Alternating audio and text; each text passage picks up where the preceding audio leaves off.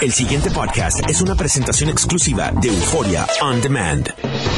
WKAQ 580, expertos en análisis y noticias, presenta a los licenciados Luis Pavón Roca, Carlos Díaz Olivo, en WKAQ Analiza.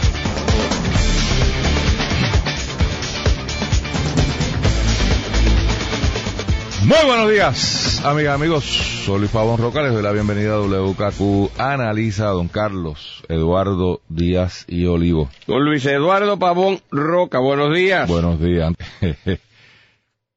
no solamente eh, el turismo sustantivamente está colapsado y el DM Ghost sigue fantasmagórico, eh, el escándalo sigue dando que hablar hoy la primera plana del vocero, eh, indirectamente implican a Fortaleza en el cover-up, en el encubrimiento de esta pesquisa, que cabe preguntar en qué estatus estará, ¿no? O sea, no, esto se ha quedado en la nada, o sea, aquí eh, no, se le da seguimiento por parte del gobierno a nada. Y informa eh, doña Laura Quintero, página 4, que una abogada contratista de nada más y nada menos que la oficina de la Procuradora de las Mujeres, que supone que es la oficina que protege a las mujeres, ¿no? Last time I read. Eh, de nombre Valery Rodríguez Erazo. Eh, dice el vocero tener información que entró a interferir con la investigación bajo la teoría de que esto afectaba al gobernador y por eso es que meto a Fortaleza. A veces los que defienden al gobernador vehementemente, y esta es una de las personas que eh, todos los días eh, vehementemente defiende a este gobierno, eh, pues a veces los meten en el lío. Porque la pregunta que huelga es, ¿y cómo le afecta al gobernador la investigación de hostigamiento sexual por parte de unos funcionarios de turismo? O de un funcionario de turismo, porque no son, no son muchos, es uno. Los otros fueron encubridores y entorpecedores.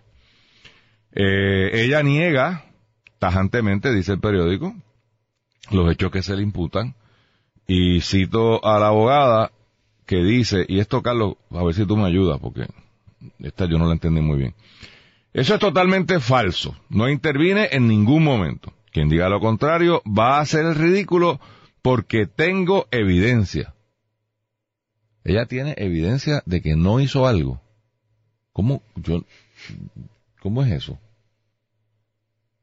O ¿cómo es que uno tiene, pues yo puedo tener evidencia de que yo hice A o hice B. Pero de que no hice, a menos que estemos pensando en coartada, ¿verdad? Mire, yo estaba en China, en un monasterio tibetano, que no había celulares, no había email, así que durante tres meses yo estuve enclaustrado en el, en el, en el templo este meditando. Y no es posible que yo haya hecho ninguna intervención. Porque hoy día, con toda la tecnología, las intervenciones se pueden dar de mil maneras, ¿no?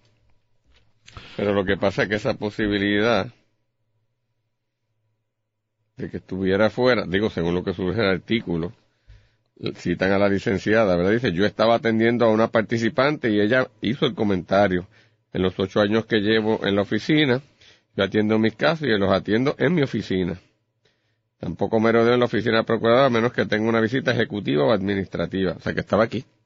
Sí, está bien, pero estoy tratando de, ¿verdad? de, la posibilidad de que la gente entienda por qué mi reacción. O sea, desde el punto de vista de evidencia, es muy difícil tú demostrar que algo no pasó. En su, su vida diaria. O sea, demuéstrame, Golo, que tú no estuviste en Ponce ayer. Bueno, pues, pues, tú me podrás demostrar que estuviste en otro lado, pero que, no estuviste en Ponce, ¿verdad? Eh, tendrías que hacer un accounting de minuto a minuto, digamos media hora, media hora. O sea, no sé, no, no entendí, Carlos, no entendí ese, esa cita. Pero dice ella, quien quiera hacer esa maroma, que se tire. O sea, que está retando al periódico, que es quien tiene la información, a que se tire. Yo me imagino que vendrá una demanda contra el periódico ya mismo por, eh, por libelo, porque si es totalmente falso, pues esa es la manera de uno, ¿verdad?, manejar estos asuntos. O se retractará mañana el periódico sobre el tema, lo cual no creo porque la, citaron. Así que hay dos versiones, o sea, hay dos versiones encontradas, la de unas fuentes. Eh, ciertamente, cuando uno mira el, el entorno de toda esta situación, parecería que hubo un esfuerzo de encubrimiento porque recordemos que a la entonces procuradora ni siquiera interina, porque Fortaleza inclusive mintió en cuanto a eso, lo tuvo que corregir el presidente del Senado. O sea, era interina, no era designada. Estaba allí porque se fue la que estaba y pues le tocó.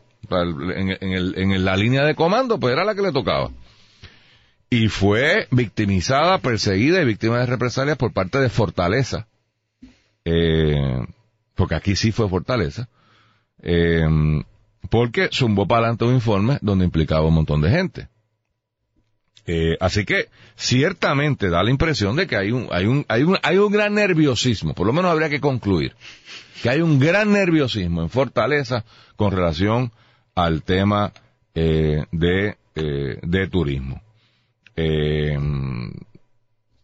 También se le imputa a ella estar, estar averiguando cosas sobre los documentos que se le iban a entregar a Sobrino, eh, a Orona, eh, maybe she wants to be the fixer eh, de, de esta situación, no sé, pero de nuevo, ¿cómo es que esta administración no tiene la capacidad de matar los problemas? O sea, si esto es sencillo, esto era hacer una investigación, adjudicar quién tuvo responsabilidad, quién no tuvo responsabilidad, y van para adelante. Ya, o sea, ¿cuán, complicado es eso, Carlos? Te investiga, adjudica, habrá quien no le guste la, investigación y los resultados, habrá quien le guste, y ya, y hay unos tribunales y se encargarán de, de, hacer las cosas. Pero todo esto constantemente, con todos los líos, es un encubrimiento tras encubrimiento tras los muertos de María. Todo es un encubrimiento, Carlos.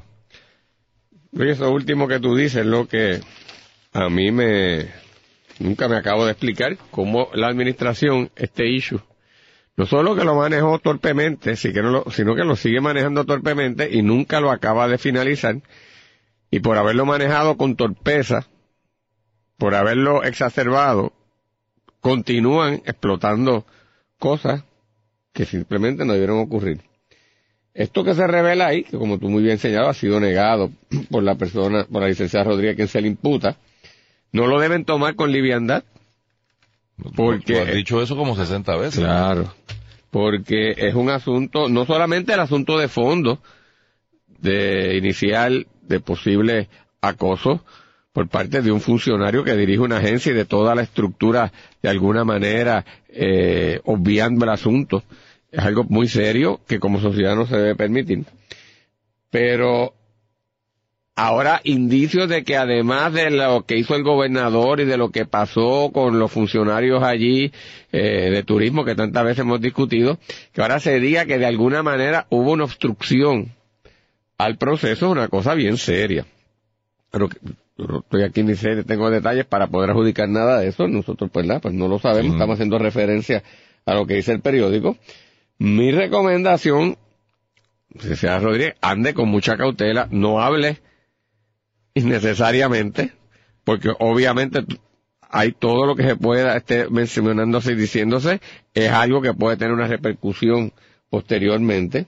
Si en efecto tiene evidencia, un poco complejo como tú dices, evidencia de lo que no hice, como una evidencia de lo que no hizo, bueno, pero sería interesante entonces, ya que la tiene, que la esclarezca para que salga de toda duda el país y ella quede libre de toda, de todo señalamiento. Me parece a nivel ya fuera de la de, cómo la licenciada debe autoprotegerse eh, para la administración y para la oficina eh, de la procuradora también tienen que tomar unas medidas porque al salir una noticia que dice esto que de alguna manera la investigación se insinúa o se imputa que la investigación que, está, que desarrolló o estaba desarrollando la oficina fue intervenida, afectada, obstaculizada, la Procuraduría tiene que adoptar una posición sobre el particular, va a tener que investigar o indagar, y el propio señor gobernador es el primero, al fin y al cabo, el último porque es el que supervisa, pero el primero porque es el que coge todos los fuetes eventualmente, que debe ocuparse de que esto quede totalmente verdad aclarado y que esto haya sido pues un rumor, una información equivocada o maliciosa. Y no y no permita que esto se convierta en otra escalada por estar manejado torpemente. y si hay alguien que fue responsable, porque se adjudique, y si no que todo el que se le haya imputado quede pues libre de verdad de toda sospecha. Pero esto no es una cosa liviana.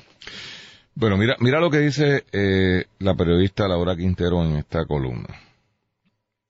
Eh, la fecha de la primera llamada de Rodríguez Erazo para el 18 de mayo paró ahí un momento. O sea, cuando un periodista dice que hubo una llamada, es que o tiene un documento que lo refleja, o tiene un testigo que se lo dice. Con fecha. Coincidió con los intentos de hacerle llegar una citación a Sobrino. En dos conversaciones distintas. Noten la, la certeza del dato. Rodríguez Erazo y su secretaria. Rodríguez Erazo y su secretaria. Ahora son dos. Rodríguez Erazo y su secretaria. Supuestamente solicitaron los documentos que se le intentaron entregar a Sobrino. La contratista de la OPM informó además a esa oficina que el asesor del gobernador se encontraría fuera de Puerto Rico durante dos semanas, por lo que no podría asistir. De ser esto cierto, y de nuevo, ella lo niega, esté representando los intereses de un investigado por esa misma oficina. O sea, que tú planteas un problema también de conflicto de interés, además de... Si yo soy contratista de una oficina que realiza investigaciones, yo creo que yo tendría muchísimo cuidado de otro ángulo, en, representar a una persona que está siendo investigada por la oficina aunque yo no maneje la investigación. Sí, no, hay un, hay un tema ahí delicado, ¿no? Que, que, yo puedo entender que, si es amigo mío no se preocupa, pero si estoy también como funcionario contratado a la entidad, por, por mí, por la entidad y por la persona amiga tengo que tener extremo cuidado. triple cuidado. Entonces dice más adelante, la próxima llamada de Rodríguez Erazo ocurrió el 23 de mayo, de nuevo, fecha. Día en que se, este fue el tema de Detalles muy detalles muy específicos. Ahí ese es el día de Orona. En esa ocasión la contratista supuestamente cuestionó por qué se había iniciado una investigación sin una querella. Nota, eh, eso suena con familiar, ¿verdad? En esta administración, que si no hay que, y en la pasada, que si no hay querella, no se puede investigar. Pues ella plantea, y, y advirtió que, y entre comillas pone la periodista, eso le afectaba al gobernador. Informó además que el licenciado Orona no podía comparecer a la cita. De nuevo, Orona está siendo investigado. Están citando. O sea, no es a beber café que lo estamos llamando. Entonces, ¿qué hace un contratista de la agencia representando? Porque si, si, si es correcto, y vuelvo, el hecho del caveat 18 veces, si es correcto lo que dice el periódico, que ella dice que no, informamos las dos cosas, ¿no? Ella está hablando a nombre de Orona, o a nombre de Fortaleza, o a nombre del gobernador, o a nombre de quién. ¿Quién es su cliente? ¿El investigado o el investigador? Y de nuevo, aclarado el récord de que ella no tenía que ver nada directamente con la investigación. O sea, yo no es contratista de OPM para propósitos de esta investigación, por lo menos eso no surge. Pero yo, yo creo que hay que tener un poquito de, ¿verdad? De cautela eh, eh, en ese tema. Eh, ese mismo 23 de mayo, Rodríguez Erazo llamó también a la investigadora asignada en el caso de turismo, a eso de la 1 PM. Compay, esos detalles eh, me indican que la fuente de Laura le está dando, o sea, hora y día para supuestamente pedir que la entrevista a Orona fuese pospuesta y cuestionar nuevamente por qué se estaba realizando una investigación según información tenida por este diario. Eh, Sin embargo, óyete esto, Rodríguez Erazo informó ese, ese mismo día que había orientado a Orona que a comunicarse con la visión legal, pues ella no estaba asignado al caso. O sea, Orona la está llamando a ella. Porque ahí no tengo tanto problema. O sea, de nuevo, el, el sombrero aquí es lo importante. Porque si Orona sabe que, que lo están citando y yo conozco a alguien en la agencia, pues yo puedo llamar a esa persona y decirle, mira, me, dicen que me andan buscando, ¿qué es lo que pasó?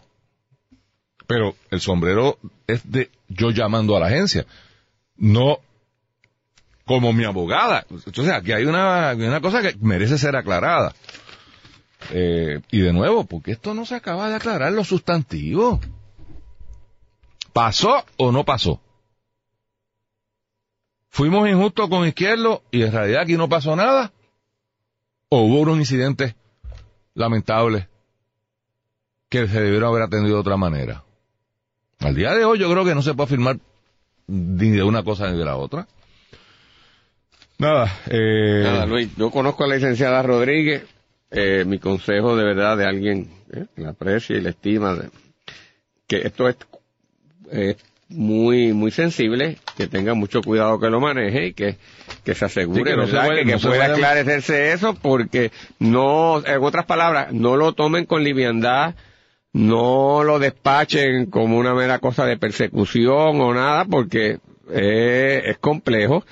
Y el propio señor gobernador en última instancia y toda esta gente que son subordinados y, y que y est- y esta agencia que a su, a su, su vez supone que la supervise eh, que se asegure, ¿verdad?, de que como tú dices, que esto se acabe ya de una vez y que acabe la gente tranquila y confiada en, en que las cosas se hicieron bien, pero No, y que- es y- muy, Y que aparentemente hasta hay unos intentos pero, de tajurear la cosa por un lado, pero Zulma Rosario de Ética dijo que ella no le hacía falta ninguna querella y que lo iba a investigar. No de nuevo, yo no sé en qué estatus está, no sé si ha pasado algo, o sea, esto es uno de los misterios de, de la vida, ¿no? Eh, pero, pero es muy serio, Luis, es muy serio y tiene varias vertientes, éticas, profesionales, legales, de alta política pública, y el caso nunca se niega a morir. se niegan- es que todos los casos no se sé, niegan a no morir. Mira que yo lo dije temprano, maldita sea. Es que me da coraje, chicos. O sea, se, se lo advertí, se lo advertí de la mejor buena fe. Paren esto. Pero mira, Es explícame, que no, no, no. explícame Me- todavía la insistencia. Me da coraje, me, do- me da pena, me, me indigno. Otra, otra cosa que lleva eh, No hay necesidad. creciendo. Esta cosa con pesquera.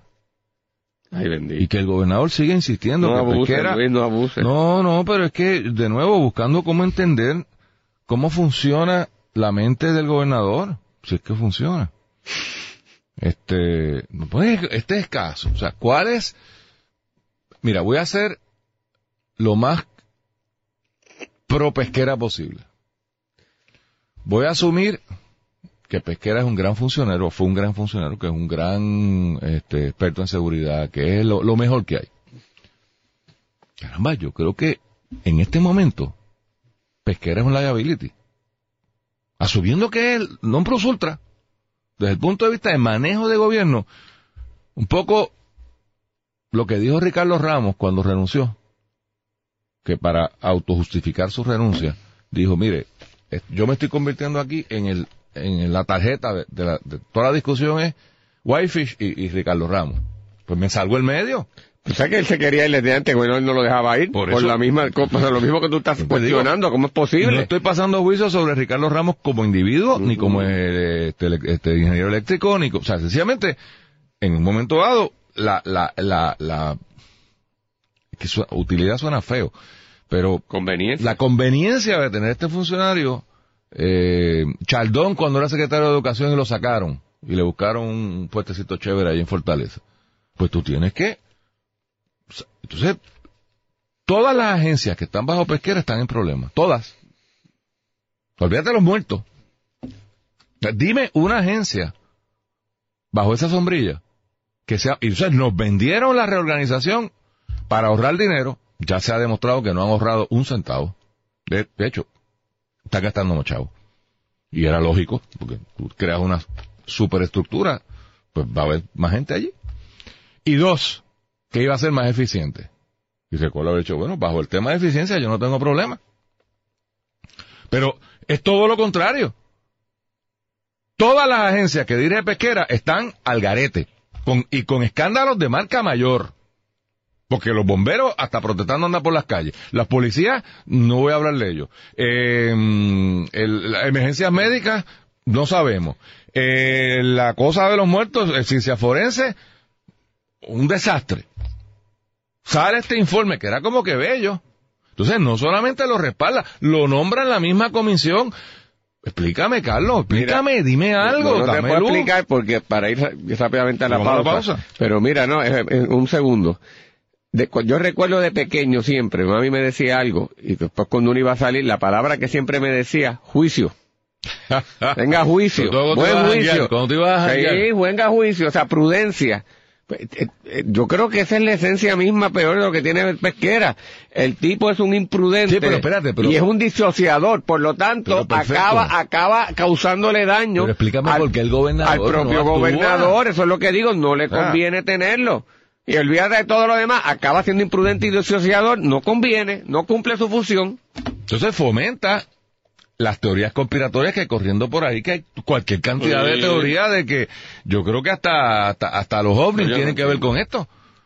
No hay Entonces yo no entiendo al gobernador, a Pesquera, bendito, yo es Pesquera que es una yo- cadena de daños es que es- autoinfligidos. au- Es, es autoinfligido y, y como que no llega un momento de... No, no decide. El pasado podcast fue una presentación exclusiva de Euphoria On Demand. Para escuchar otros episodios de este y otros podcasts, visítanos en euphoriaondemand.com.